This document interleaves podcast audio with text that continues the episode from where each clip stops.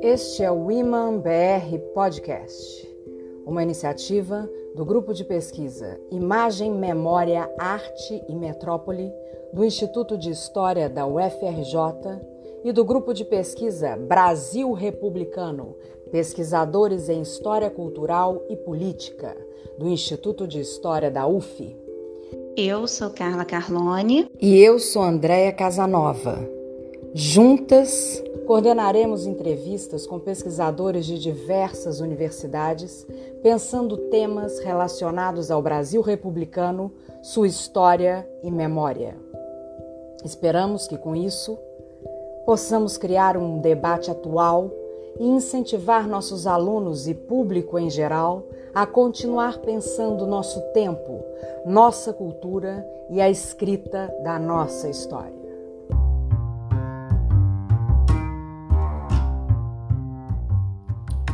O convidado de hoje do Iman BR Podcast é Carlos Gabriel, que possui graduação em História Econômica Geral e do Brasil pela Universidade Federal Fluminense, onde também realizou seu mestrado, tendo se doutorado em História Econômica pela Universidade de São Paulo e feito um estágio pós-doutoral pela Universidade de Lisboa entre 2002 e 2003.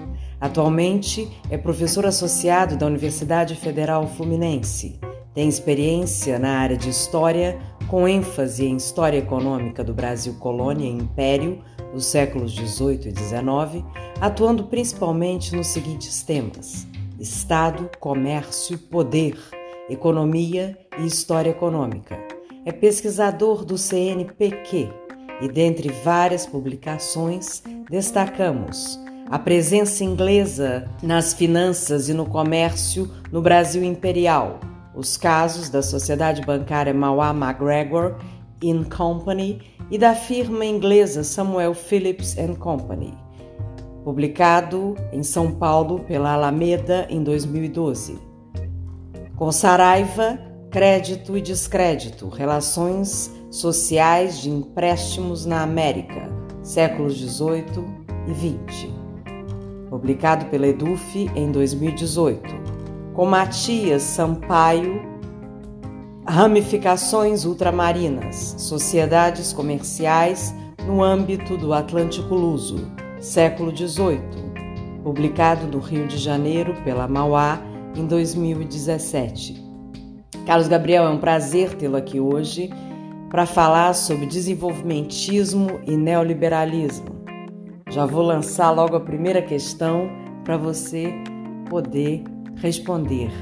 As pessoas tendem a confundir o modelo econômico desenvolvimentista com a planificação econômica dos países comunistas históricos. Por favor, pode explicar em linhas gerais o que foi a experiência histórica do modelo econômico desenvolvimentista no Brasil, destacando seus avanços e limites na superação do subdesenvolvimentismo? Obrigada.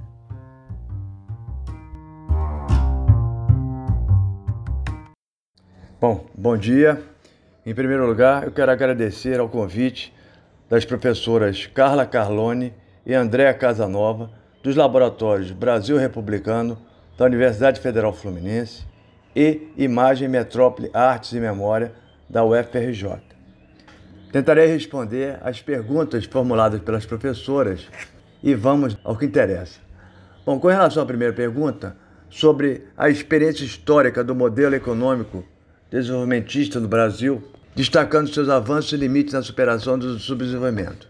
Ora, é uma pergunta muito interessante, difícil também de responder em linhas gerais, mas é importante ressaltar que essa experiência histórica do Brasil se insere num contexto mundial, principalmente pós Segunda Guerra Mundial, onde a palavra desenvolvimento econômico aparece principalmente em virtude das dificuldades do sistema capitalista do período entre guerras, como foi a, a crise de 29 e a depressão dos anos 30. Essa crise, a maior da história até tempos recentes, provocou um cataclisma na economia mundial capitalista e as velhas ideias sobre superação, baseadas ainda no velho modelo do padrão ouro, não deram conta da superação da crise. É muito importante chamar a atenção disso, porque o Brasil estava inserido nesse contexto e até os anos 30 com o modelo né, agrário exportador, na qual o café era o principal produto de exportação, embora a economia brasileira não era só uma economia eminentemente exportadora, mas era as exportações de produtos primários, como hoje, novamente estamos voltando, né, que davam as cartas e a inserção do Brasil nessa economia globalizada. O que chama atenção é que, quando se fala do desenvolvimentismo, ele então surge no pós-Segunda Guerra Mundial e, particularmente, no caso latino-americano e no Brasil, está intimamente ligado à criação da Comissão Econômica para a América Latina, um órgão das Nações Unidas, cujo primeiro presidente foi o famoso economista argentino, fundador do Banco Central da Argentina, Raul Prebes, e tendo como um economista brasileiro de grande envergadura, o maior do século XX, Celso Furtado, como seu auxiliar e assistente, se eu não estou me enganado, na CEPAL, embora houve divergência entre eles. O que chama atenção é que era uma proposta, então, desenvolvimento do capitalismo, onde o Estado tinha um papel central na formulação de políticas públicas para o desenvolvimento econômico. E isso tá, vai servir de referência para os anos 50 e 60, até a crise de Bretton Woods de 1973.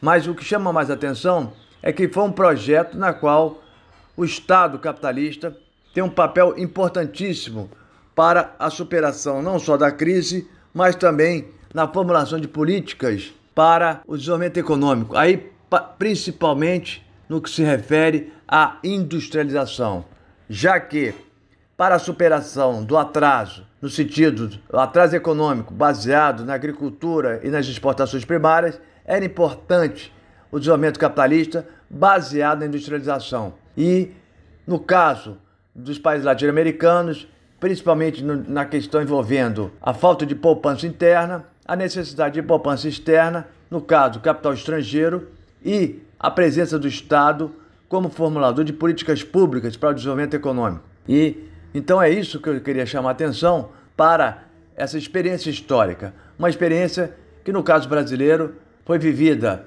particularmente, veremos isso nas questões seguintes, a partir do governo JK, intensificou-se com a ditadura militar e retornou com o governo do PT, mas com outras nuances. É muito importante chamar a atenção disso porque tratou-se de um projeto de desenvolvimento econômico, uma palavra muito presente na época. Hoje, essa palavra desenvolvimento não está presente, e sim crescimento. Mas o que chama atenção é que quando se falava de desenvolvimento econômico, era crescer, mas seria com distribuição de renda, algo que nunca aconteceu. E principalmente uma oposição ao liberalismo econômico que foi dominante até a crise de 29 e depressão dos anos 30. Voltaria com uma nova, vamos dizer assim, capa pós-1970, com a crise de Bretton Woods, né, do padrão monetário sobre a hegemonia do dólar ouro, né, a crise desse padrão monetário nos anos 70, com a ascensão da Escola de Chicago e suas políticas liberalizantes. E mais ainda, na década de 1980, com a ascensão do dito neoliberalismo nos governos Thatcher e Reagan e toda essa política neoliberal implementada né, a partir da ascensão de Thatcher e Reagan. Então é muito importante falar dessa experiência histórica, mas demarcar que é um movimento criado pós Segunda Guerra, que está vivendo um período de recuperação da economia capitalista após uma guerra total de proporções mundiais e mais com duas bombas atômicas e uma destruição em massa e mortes gigantescas, mas também na própria superação do, da situação vivida pelo capitalismo nos anos 30 por causa da crise 29 e a depressão dos anos 30, que realmente afetou todas as economias globalizadas no período. Então é isso que eu queria falar no primeiro ponto.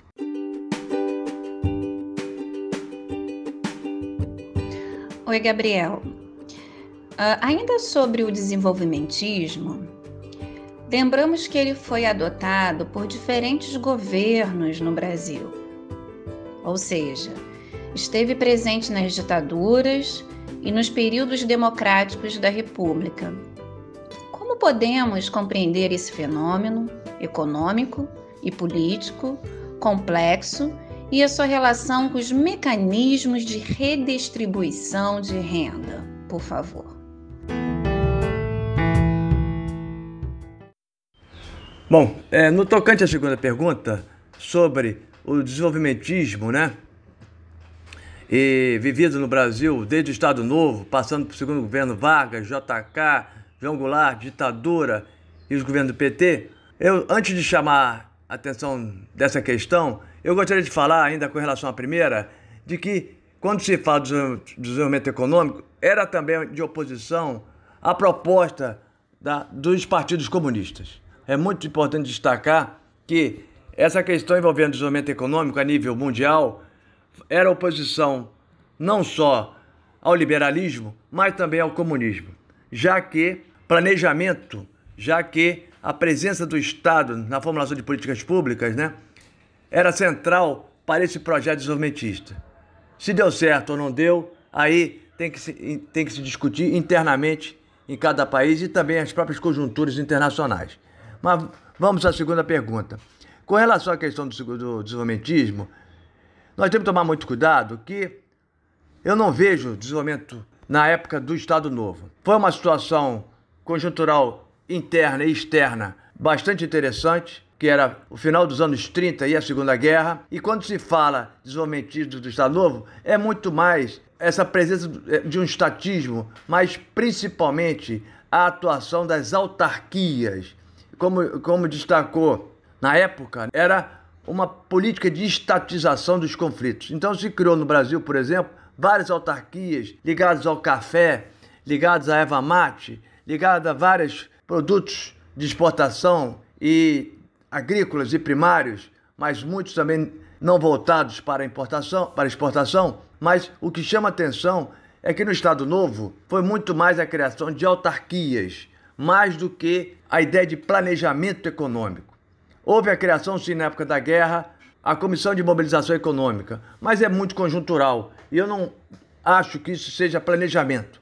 Planejamento econômico viria particularmente no governo JK, embora no governo Dutra houve o Plano SALT, Saúde, Alimentação, Transporte e Educação, mas que não houve grande implementação. No segundo governo Vargas, como diz a brilhante professora Maria Antonieta Leopolda, Leopoldi, e no seu livro O Difícil Caminho do Meio, no segundo governo Vargas, houve tentativas, como por exemplo a Comissão Mista CEPAL-BNDE, na formulação de políticas de planejamento, mas em virtude da conjuntura do governo Vargas e o próprio suicídio de Vargas em 1954 e a ascensão de Café Filho para o interregno pós-suicídio de Vargas, como a situação realmente retornou ao período mais liberal de Dutra e a questão de uma tentativa de planejamento não foi adiante.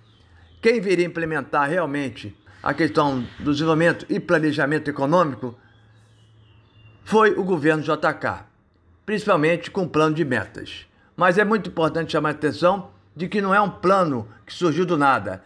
Já tínhamos, vamos dizer assim, um processo desde o segundo governo Vargas e essa comissão mista de CEPAL-BNDE é fundamental para entender o plano de metas e o famoso projeto de JK 50 anos em 5, sintetizados em Brasília. É muito importante chamar a atenção disso, porque foi com o governo JK que realmente as indústrias de base são de fato implementados e mais do que isso, você tem uma aliança tripartite do Estado, dos interesses do capital privado nacional e dos interesses do capital estrangeiro num projeto de desenvolvimento na qual a indústria de bens de capital, mas particularmente as indústrias de bens de consumo durável, lideradas pela indústria automobilística estrangeira, são elas que vão capitanear esse processo de desenvolvimento econômico, que infelizmente não vai se traduzir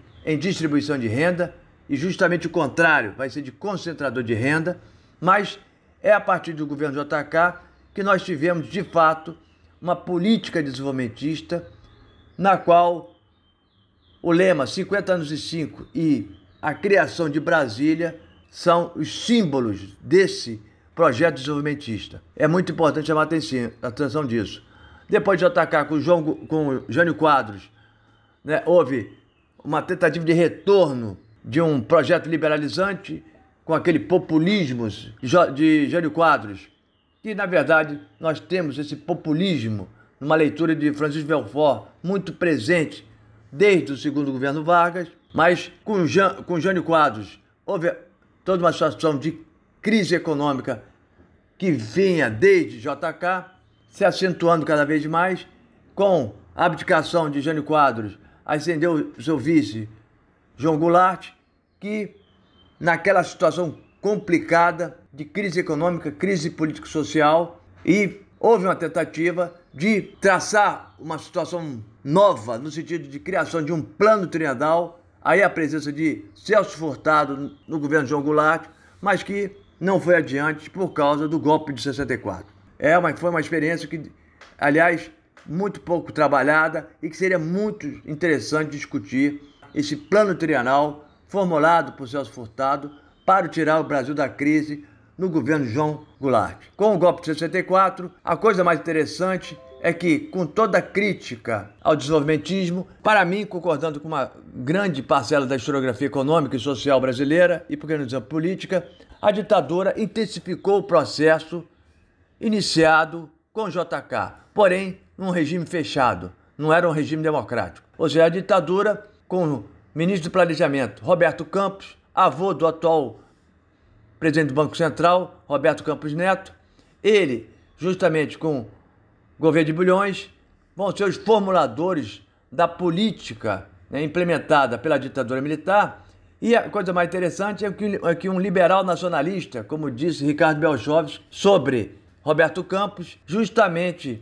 Roberto Campos e Otávio Gouveia de Bulhões, vão o quê? Vão fazer políticas que vão ser marcadas pelo crescente número de estatais e de autarquias. É muito interessante falar de liberais no governo militar e que vão implementar políticas estatizantes, vamos dizer assim. É muito interessante a tal contradição. Para mim não tem contradição nenhuma, porque na verdade se continuou com a política implementada por JK, porém num regime fechado. Essa política deu continuidade nos governos militares e, particularmente face à crise mundial de 1973 e seu desdobramento, no governo Geisel se tentou criar novos planos nacionais de desenvolvimento, porém a situação seria muito complexa em virtude da problemática internacional, de crise mundial, diferentemente do que se viveu os, primeiros anos da ditadura militar e particularmente no governo Médici, com taxas de crescimento altíssima, mas com grande entrada de capital estrangeiro, mas também de concentrador de renda, mas como, por exemplo, com a crise mundial de Bretton Woods de 1973, seu desdobramento pega o governo militar de Geisel em cheio. Geisel, para responder a isso, vai tentar implementar planos nacionais de desenvolvimento e como essa política nova de acentuado gastos públicos e as estatais sendo utilizados para ter acesso ao capital estrangeiro, vai criar toda uma situação econômica terrível, já mostrando sua cara ao final dos anos 70 e, particularmente no governo é, Figueiredo, né? onde a situação realmente se complica muito, caminhando para todo um desenvolvimento social e político, culminando né, com a tentativa das diretas já, né, isso que foram derrotadas, mas a aliança política que possibilitou a eleição de Tancredo Neves. O que chama atenção é que temos então é, essa o início de uma crise desse projeto desenvolvimentista e que vai ser combatido duramente, vamos dizer assim, no sentido de um Estado e políticas públicas de presença estatal, justamente com a ascensão né, de Fernando Henrique Cardoso e a formulação do Plano Real, onde você vê claramente toda aquela ligação com essa nova situação mundial de, de globalização e de neoliberalismo presente, onde o Estado realmente não tinha mais aquela participação fundamental enquanto gestor de políticas públicas para o desenvolvimento econômico. Aliás, essa palavra começa a ser cada vez mais não utilizada, porque seria a tradução de voltar a uma coisa atrasada e que não caberia mais essa palavra chamada desenvolvimento econômico a partir de então particularmente nos anos de 1990. É muito interessante chamar a atenção disso por causa das crises econômicas que, vai afetar, que afetaram desculpa, o Plano Real. Isso ficou muito claro no segundo governo do Fernando Henrique Cardoso e, particularmente, com a vitória de Lula, nem, nem tanto no primeiro governo do PT, mas no segundo governo do PT, também, de certa forma, ligada a uma crise mundial, como a famosa crise de 2007-2008, que realmente uma crise de proporções gigantescas, lembrando e muito a crise de 29, mas com diferencial no tocante à moeda, porque em 29 nós tínhamos o padrão ouro, a conversibilidade automática. Agora não, desde Bretton Woods não era mais um padrão monetário dólar-ouro, e sim um câmbio flexível. Mas, diferenças à parte, no segundo governo do PT, nós temos então um certo retorno com a maior presença do Estado.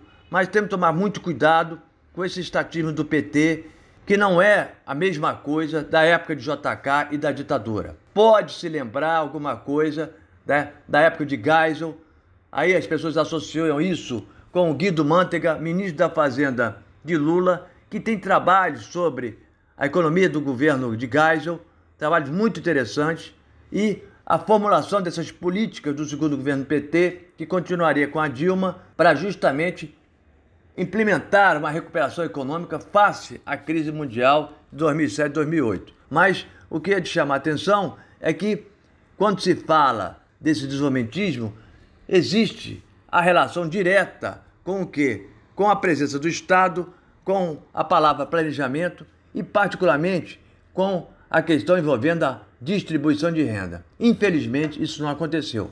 Houve sim uma melhora da distribuição de renda durante o governo do PT, mas a, a tal propalada distribuição de renda sempre foi um problema. E aí tem que se discutir historicamente o Brasil, seja no seu plano interno, seja na sua relação com a economia global, porque não adianta só ficar discutindo internamente sem fazer a vinculação com a economia e a política internacional, já que a classe dirigente brasileira, se vocês quiserem, a própria classe dominante, sempre foi internacionalizada, ao contrário do que se fala.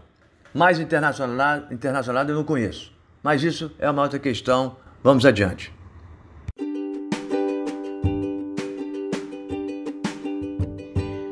A CEPAL e o Celso Furtado são considerados peças centrais na formulação de um pensamento econômico latino-americano.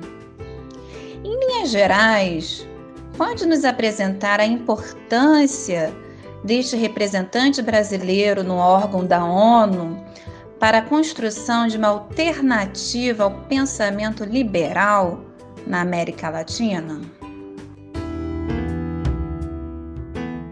Bom, como eu já destaquei na primeira pergunta, a criação da CEPAL a Comissão Econômica para a América Latina está intimamente ligada ao pós-Segunda Guerra e todo a um projeto né, de desenvolvimento econômico a nível internacional e, particularmente para a América Latina, a formulação de uma nova alternativa ao liberalismo no tocante à questão da implementação do capitalismo latino-americano, aí com uma ligação direta com o que eu já destaquei anteriormente, que é com a industrialização. E aí é muito importante chamar a atenção dessa conjuntura internacional, particularmente com a Guerra Fria entre bloco capitalista e bloco comunista, e seria, vamos dizer assim, desculpa usar esse termo, mas uma terceira via, porque é nem liberal, nem comunista, então seria o que eu destaquei na segunda pergunta, esse caminho pelo meio, uma tal social-democracia, o que foi implementado na Europa para sua recuperação econômica, com welfare state, mas é o caso europeu. No cuidado que não cabe utilizar essas, essas políticas públicas na Europa Ocidental, como na Escandinávia, França, na própria dita Alemanha Ocidental na época e a Grã-Bretanha. Não dá para comparar isso com o que foi implementado no Brasil na América Latina e também no próprio Estados Unidos. Mas no tocante ao Celso Furtado e a sua participação na CEPAL é muito interessante porque tem né, ele fez 100 anos há dois anos atrás, merece todas as honras. Para mim, é o maior economista do século XX do Brasil, ou um dos maiores. E o que chama a atenção é que quando se analisa a trajetória do Celso Furtado, é bom lembrar que ele foi funcionário do DASP, do Departamento de Administração e Serviço Público, criado no segundo governo Vargas. E é muito interessante falar isso por causa dessa tentativa de implementação de uma maior racionalidade da administração pública em detrimento a um clientelismo muito presente na Primeira República, que, aliás, continua presente até o dia de hoje. Não precisamos falar nada, é só olhar a atuação do Congresso, o Centrão, mais clientelista não, não existe. Mas o que chama atenção é a importância, então, dessa Comissão Econômica para a América Latina e a participação de Celso Furtado na CEPAL. E como muitos têm se destacado na área de pensamento econômico, para, e para o próprio Guido Mantega, que tem uma tese de doutorado em ciência política sobre a economia política brasileira, o Guido Mantega destaca, por exemplo, que a CEPAL seria a primeira escola de economia política latino-americana. Isso é muito interessante, a leitura dele, como também a do Ricardo Belchovski, sobre é, o pensamento econômico brasileiro e, no caso latino-americano, na qual o Brasil está inserido, o papel dessa agência com sede em Santiago, no Chile, até hoje, que foi e é a CEPAL, essa Comissão Econômica para a América Latina, e a formulação de uma nova política econômica voltada à questão do desenvolvimento econômico, voltada na questão da atuação do Estado no planejamento econômico para justamente tirar a América Latina do seu atraso.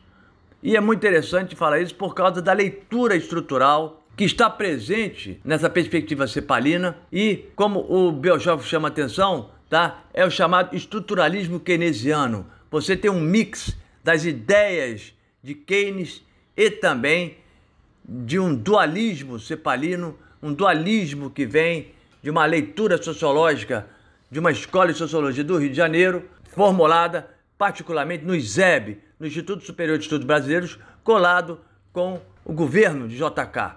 É muito interessante chamar a atenção disso, por quê? Porque é essa leitura estrutural keynesiana que está presente, e aí eu concordo com o Ricardo Belchovski, presente na CEPAL, na, presente na explicação histórica, segundo os cepalinos, né, do atraso latino-americano e, particularmente, do atraso brasileiro.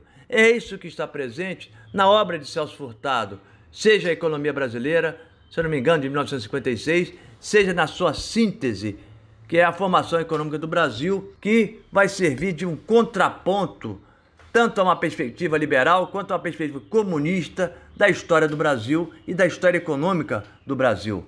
Tanto é importante essa obra que todos os as disciplinas de pensamento econômico das faculdades de economia são chamadas de Formação Econômica do Brasil, FEB, que é o título do livro do Celso Furtado, que serve de contraponto a uma explicação histórica liberal, mas também comunista, sobre as razões do atraso brasileiro. Então é muito importante destacar o papel do intelectual Celso Furtado, um homem de ação também, já que participou dos governos, né?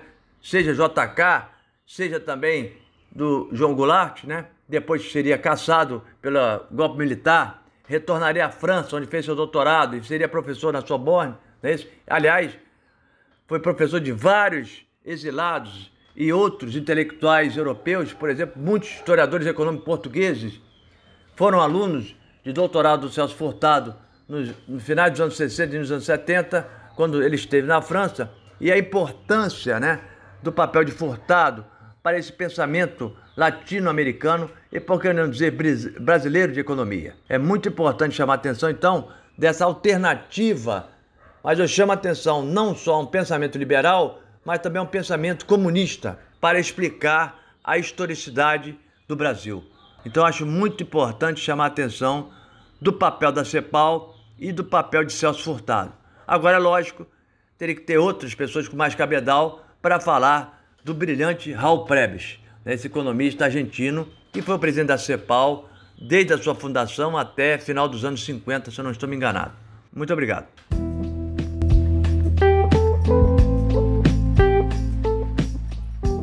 Bom, agora você pode fazer suas considerações finais e escolher uma música para encerrar com chave de ouro a nossa entrevista. Muito obrigada, Carlos Gabriel. Com relação à última pergunta, e desculpe mais uma vez, retornando, eu falei errado. O DASP foi criado não no segundo governo Vargas, mas sim no primeiro governo Vargas e no Estado Novo, tá ok? Com relação à música, para encerrar né, esse nosso podcast, eu vou encaminhar uma música hilária, é do Juca Chaves, de 1968, chamado Presidente Bossa Nova. Eu acho que vale muito a pena ler e ler a letra, mas também escutar a música do Juca Chaves sobre o presidente, né, Juscelino Kubitschek. É uma música hilária, mas eu acho que vale a pena. Ainda mais no momento que foi escrito, que foi em 1968. Muito obrigado a todos. Espero que tenham gostado das minhas respostas. E, mais uma vez, obrigado.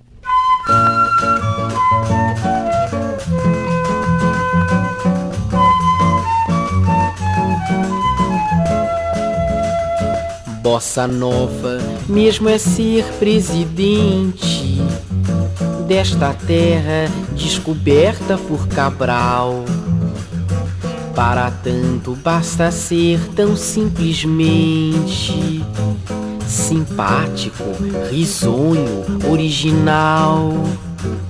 Depois desfrutar da maravilha de ser o presidente do Brasil,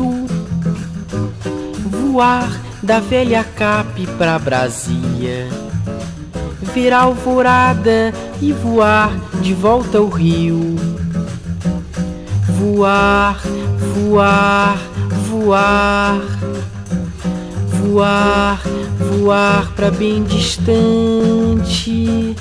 até Versalhes, onde duas mineirinhas, valsinhas, dançam como debutante. Interessante mandar parente a jato pro dentista, almoçar com tenista campeão. Também poder ser um bom artista exclusivista, tomando com Dilermando umas aulinhas de violão. Isso é viver como se aprova.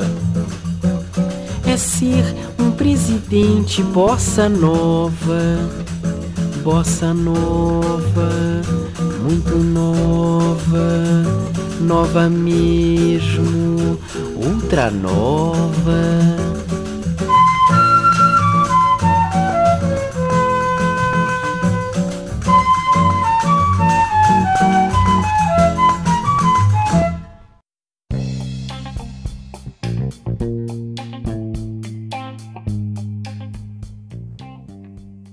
Você ouviu o Iman BR Podcast, um oferecimento dos laboratórios Iman Imagem, Memória, Arte e Metrópole e Brasil Republicano.